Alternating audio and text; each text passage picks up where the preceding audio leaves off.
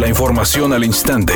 Grupo Radio Alegría presenta ABC Noticias. Información que transforma.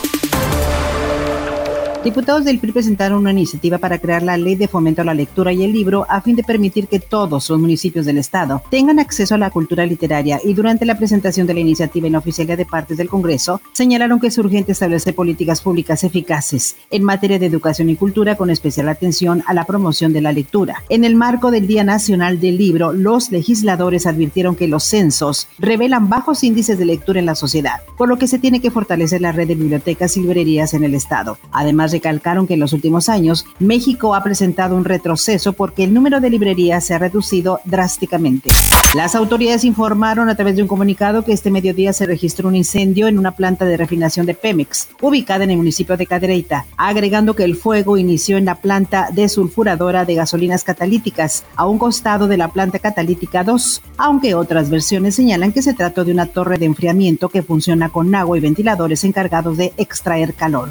La jefa de gobierno, Claudia Sheinbaum, informó que la Ciudad de México continuará las próximas dos semanas en semáforo epidemiológico verde debido a que se encuentra en el nivel más bajo en materia de contagios, hospitalizaciones y fallecimientos por coronavirus. Dijo que ahora se busca impulsar la recuperación económica de las familias. En un porcentaje importante de las familias. Lo importante ahora pues es la recuperación que se está teniendo y que esperamos que el 2022 pues tenga una recuperación mucho más rápida en nuestro país lo que se ha dado en otros países del mundo. Editorial ABC con Eduardo Garza. De las 4.000 cámaras de seguridad que están en las calles y avenidas de Monterrey, funcionan menos de la mitad. Hace un año el Ayuntamiento Regiomontano compró e instaló más de 800 cámaras, con un costo de 52 millones de pesos. Y ahora resulta que ya no funcionan. Así lo dijo el alcalde Colosio, que están inservibles. Ahora investigar quiénes se beneficiaron con el negocio de las cámaras en Monterrey.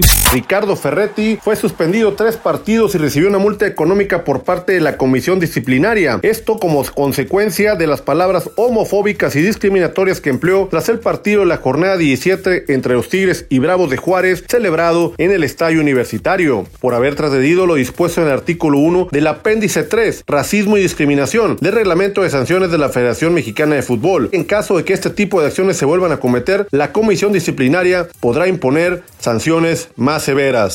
Apenas empezó a circular la del estado de salud de Carmen Salinas y las redes sociales se volcaron hacia ella para desearle una pronta recuperación. Tanto sus compañeros como el público utilizaron Twitter, Facebook, Instagram o TikTok para dedicarle un mensaje de aliento.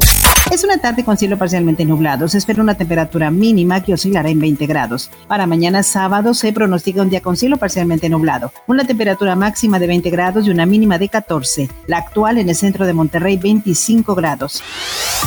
ABC Noticias. Información que transforma.